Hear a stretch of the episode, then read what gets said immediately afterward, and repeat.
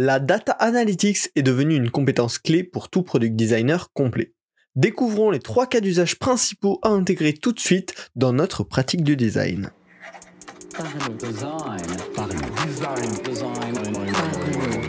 Parlons Design saison 6 est sponsorisé par la KKTOS Academy. Pour apprendre l'UI, l'UX, le product, Figma ou même Webflow, rejoins la KKTOS Academy et apprends des meilleurs experts. Salut, c'est Romain Pachna, bienvenue dans Parlons Design pour bien commencer l'année en parlant de design appuyé par la data, euh, par les statistiques, par les analytics. Ça fait clairement partie des gros enjeux euh, pour 2023, c'est déjà une compétence qui chez beaucoup de product designers s'est développée durant l'année 2022 et ça va être un sujet de plus en plus grossissant. Euh, pendant mon expérience en tant que product designer chez l'IA, ben, on avait un énorme accès aux analytics, notamment avec l'outil Amplitude. Et c'est vraiment quelque chose qui m'a marqué positivement, euh, qui a été un, vraiment un super point d'apprentissage et, même de pratique au quotidien euh, durant cette expérience de stage en tant que product designer chez Lydia. Euh, et du coup, l'idée dans cet épisode, c'est simplement que je vous raconte comment bah, nous l'utiliser concrètement chez Lydia, comment vous, vous pouvez l'utiliser dans votre pratique du design.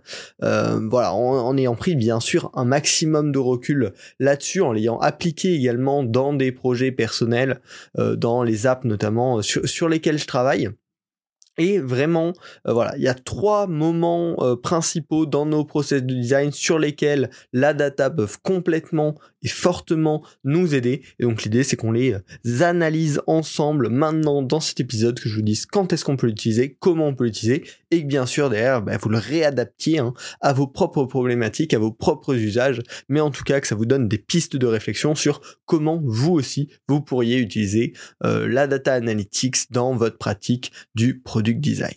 Alors, on va commencer le premier usage clé, on va faire simplement dans, dans un par process de design classique, euh, ça va être au tout tout tout début du process quand on va vouloir dénicher des problèmes.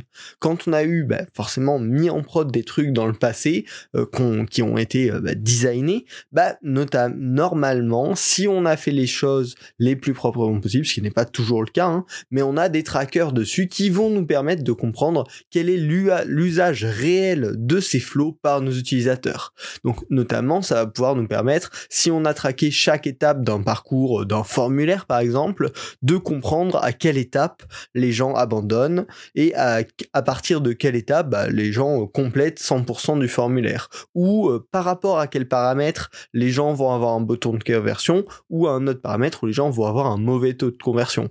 ça peut être un paramètre tout bêtement de langue, de localisation, de devise. Voilà, il y a plein de choses qui peuvent influer le, les raisons, enfin le, le parcours utilisateur. Et donc, analyser tous ces paramètres-là, voir si les taux de conversion sont les mêmes pour tous ces différents paramètres, voir s'il y a vraiment une étape au milieu du, parcours où la plupart des utilisateurs abandonnent, ça nous donne derrière des pistes de réflexion de pourquoi ces gens-là abandonnent à cet endroit. En tout cas, ça permet de repérer un problème.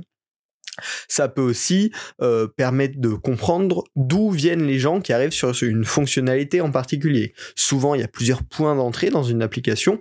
En traquant ces différents points d'entrée, on va pouvoir comprendre ceux qui sont vraiment efficaces, ceux qui amènent du trafic, et même analyser ceux qui amènent du trafic qui derrière va bien convertir, ou au contraire ceux qui apportent beaucoup de trafic mais qui vont pas convertir. Ça permet de qualifier les différents points d'entrée et comprendre ce qui marche ou ce qui ne marche pas pour une certaine fonctionnalité. Et au-delà de ça, si on va aller encore plus en profondeur dans, vraiment ce, fait de dénicher un peu, de repérer qu'est-ce qui fonctionne et ne fonctionne pas sur l'application, en traquant l'usage des différentes fonctionnalités, on va pouvoir comprendre celles qui sont vraiment utilisées par nos utilisateurs et celles qui le sont moins. Et ça va permettre peut-être bah, de mieux prioriser dans la navigation certaines fonctionnalités ou au contraire de mettre en avant certaines fonctionnalités qui ne le sont pas assez pour X ou Y raison. Donc la data va complètement pouvoir nous aider à dénicher des problèmes. Mais pour ça, ça requiert vraiment que à l'avance, quand on design un nouveau flow, on pense la data analytics dès le début. Ça va vouloir dire bah, définir les étapes clés du parcours euh, pendant qu'on est en train de le créer. Et comme ça, se dire, bah, faudrait mesurer euh, qui passe à cette étape, qui arrive jusqu'à cette étape et qui arrive jusqu'à cette étape. Ou euh, bah, sur certains paramètres, hein, voilà, qui peuvent avoir une grosse influence, euh, les mesurer et dire bah on va également traquer euh, tiens en fonction euh, du temps pendant lequel on affiche ce message on va voir combien de clics là-dessus. Et ça peut être des super bons points pour mesurer et pour dénicher par la suite dans le futur des problèmes. Donc derrière ça bah, va falloir bien sûr définir avec les data analysts un plan de tracking ou en tout cas avec les développeurs avec ceux qui implémentent le tracking bah, quels événements on va vouloir traquer avec quels paramètres une fois que ça, a été mis en place, ben, une fois que le produit est, bien, est bien déployé, on va pouvoir l'analyser et dénicher des problèmes là-dedans pour itérer, améliorer. Là, dans ce cas-là, en tant que designer, la, la data, elle va nous aider à, dénicher des frictions. Elle va pas nous dire pourquoi ça foire et comment ça foire, mais elle va juste nous dire ici, il y a un problème. Et derrière nous, en tant que designer, on va pouvoir apporter notre œil de designer et dire bah ok là là on voit qu'il y a beaucoup de monde qui part. Pourquoi? Et bah on va euh, bah, analyser est-ce qu'il y a des champs euh, de formulaire en trop? Est-ce qu'il y a une expérience qui est vraiment complexe, qui demande de la connaissance technique qu'on n'apporte pas? Est-ce que enfin voilà trouver tout simplement pourquoi les gens bloquent à cet endroit et derrière le corriger. Ça apporte vraiment une qualité de design itératif bien plus importante parce qu'on se base pas sur juste hein, on dirait que ça ça marche pas, mais bien sûr on voit qu'il y a un problème là, pourquoi, comment on le résout? Et on fait notre travail de design. Donc hyper puissant la data numéro 1 pour dénicher des problèmes. Numéro 2, c'est hyper utile pour appuyer des décisions de design. Pendant la phase de design, souvent, bah, il y a des débats, et c'est tout à fait normal, qui vont se créer avec les différentes parties prenantes. Parce qu'on n'a pas les mêmes usages, parce qu'on n'a pas le même background, la même expérience, parce qu'on n'a pas, euh, bah, logiquement, hein, les mêmes avis, et c'est tout le but de, de travailler en équipe, de faire émerger les différents problèmes qui pourraient apparaître dans une hypothèse donnée et bien là, avec la data, des fois, on va pouvoir venir appuyer certains questionnements, certaines hypothèses posées par les différentes parties prenantes. Euh, en regardant euh, la fréquence d'usage d'une certaine fonctionnalité, le succès de certains patterns de navigation, la proportion des utilisateurs qui vont utiliser, on va pouvoir dire, bah, en effet, il y a beaucoup de gens qui se retrouvent dans cette situation, ou au contraire, non, il n'y a pas grand monde qui se retrouve dans cette situation. Euh, oui, ce pattern-là, en fait, il fonctionne très bien dans ce cas, on peut le voir sur telle fonctionnalité et sur telle fonctionnalité, ils ont des boutons de conversion. Et donc, appuyer les différentes hypothèses et les différentes réflexions par de la données tangibles et pas juste par des avis. C'est une source hyper puissante d'inside dès qu'une opposition d'avis apparaît en réunion. Au lieu que ce soit celui qui est la meilleure histoire à raconter qui va le plus séduire, ben on va pouvoir s'appuyer sur des faits concrets, mesurables et qui probablement ben, une décision appuyée par ces datas-là sera probablement plus bénéfique euh, à tout le monde qu'une décision basée sur les avis de, chacun. Le problème, c'est que pour ça, il faut avoir bah, en amont déjà euh, un produit bien traqué pour pouvoir trouver ces questions auxquelles on n'aurait pas forcément pensé à l'avance et pouvoir euh, leur trouver une réponse. Donc, ce qu'il va falloir faire dès qu'on a un problème comme ça qui se pose, c'est se dire, OK, quels sont les events que j'ai à disposition qu'est-ce que je veux mesurer et est-ce que entre ces deux-là, je peux trouver un mix pour avoir la réponse que je recherche.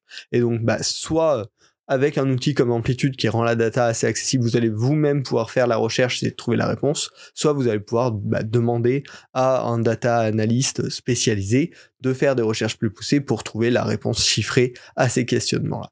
Mais voilà, la data en tant que designer est un excellent euh, outil pour aligner une équipe sur la vérité des faits et pas seulement des idées.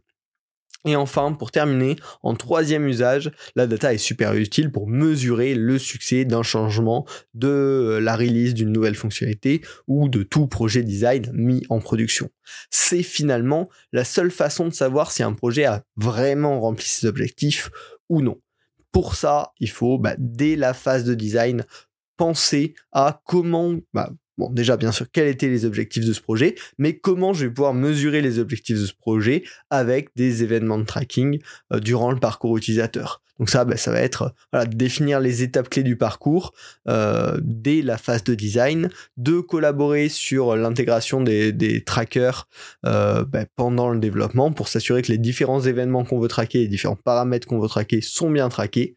Et une fois euh, que le produit est mis en production, attendre quelques jours, quelques semaines pour avoir suffisamment de data et derrière en tirer euh, un vrai dashboard de suivi pour dire ben voilà telle euh, statistique euh, s'est améliorée de tant de points, tel flow fonctionne bien, il y a telle et telle étape qui bloque un peu qu'on va sur lesquelles on va pouvoir itérer, etc., etc. Mais vraiment tirer des conclusions de ces projets. Et ça c'est hyper puissant ben, parce que tout simplement ça va pouvoir dire ben, est-ce que là ce qu'on a essayé de faire ça marche ou non? Si ça marche, bah, tant mieux, c'est cool. On, a, on peut en apprendre des choses qu'on pourra réutiliser dans notre projet et qui semblent fonctionner. Si ça marche pas, bah, c'est hyper important et on va pouvoir itérer pour trouver des versions qui fonctionnent mieux. Euh, pendant que j'étais à Lydia sur plusieurs projets comme ça. Ça nous a permis vraiment euh, bah, de tirer des conclusions concrètes hein, sur, la, sur la direction qu'on prenait avec le produit. Et il y a notamment un article que je vous mettrai en lien en description dans lequel on raconte euh, comment sur un parcours de simulation de crédit, on a réussi à passer de 80 à 94% de conversion et la mesure de, de, ces événements nous a permis déjà de savoir que, ok, ce changement était positif par rapport à ce qu'on voulait faire, mais en plus derrière, il nous a permis de détecter d'autres pistes d'amélioration parce qu'on a pu repérer qu'il y avait bah, d'autres problèmes derrière dans le flow qui euh, venaient bloquer nos utilisateurs. Voilà, vraiment la data, ça peut être un super levier pour dénicher des problèmes à l'origine et savoir sur quoi travailler ça peut être un super levier pour appuyer des décisions de design et euh, bah, non pas juste soutenir des points de vue, mais soutenir des thèses avec de la data euh, représentant les utilisateurs. Mais enfin, ça peut être un super outil pour mesurer le succès euh, de chaque projet et en tirer des conclusions pour l'avenir. Donc vraiment, la data, ça me semble être une compétence hyper clé euh, du product designer complet euh, dans, les prochaines années. Ça veut pas dire être capable de faire des giga euh, requêtes SQL, de faire des scripts Python qui vont venir vraiment creuser des choses très très spécifiques, mais dans un premier temps, c'est juste comprendre les outils euh, classiques, Google Analytics, Amplitude, euh, Content Square, toutes ces choses-là qui permettent de faire du tracking global et qui ont un accès, euh, on va dire, assez simple aux données de base pour pouvoir tirer très rapidement des insights par soi-même et guider un peu mieux ses décisions.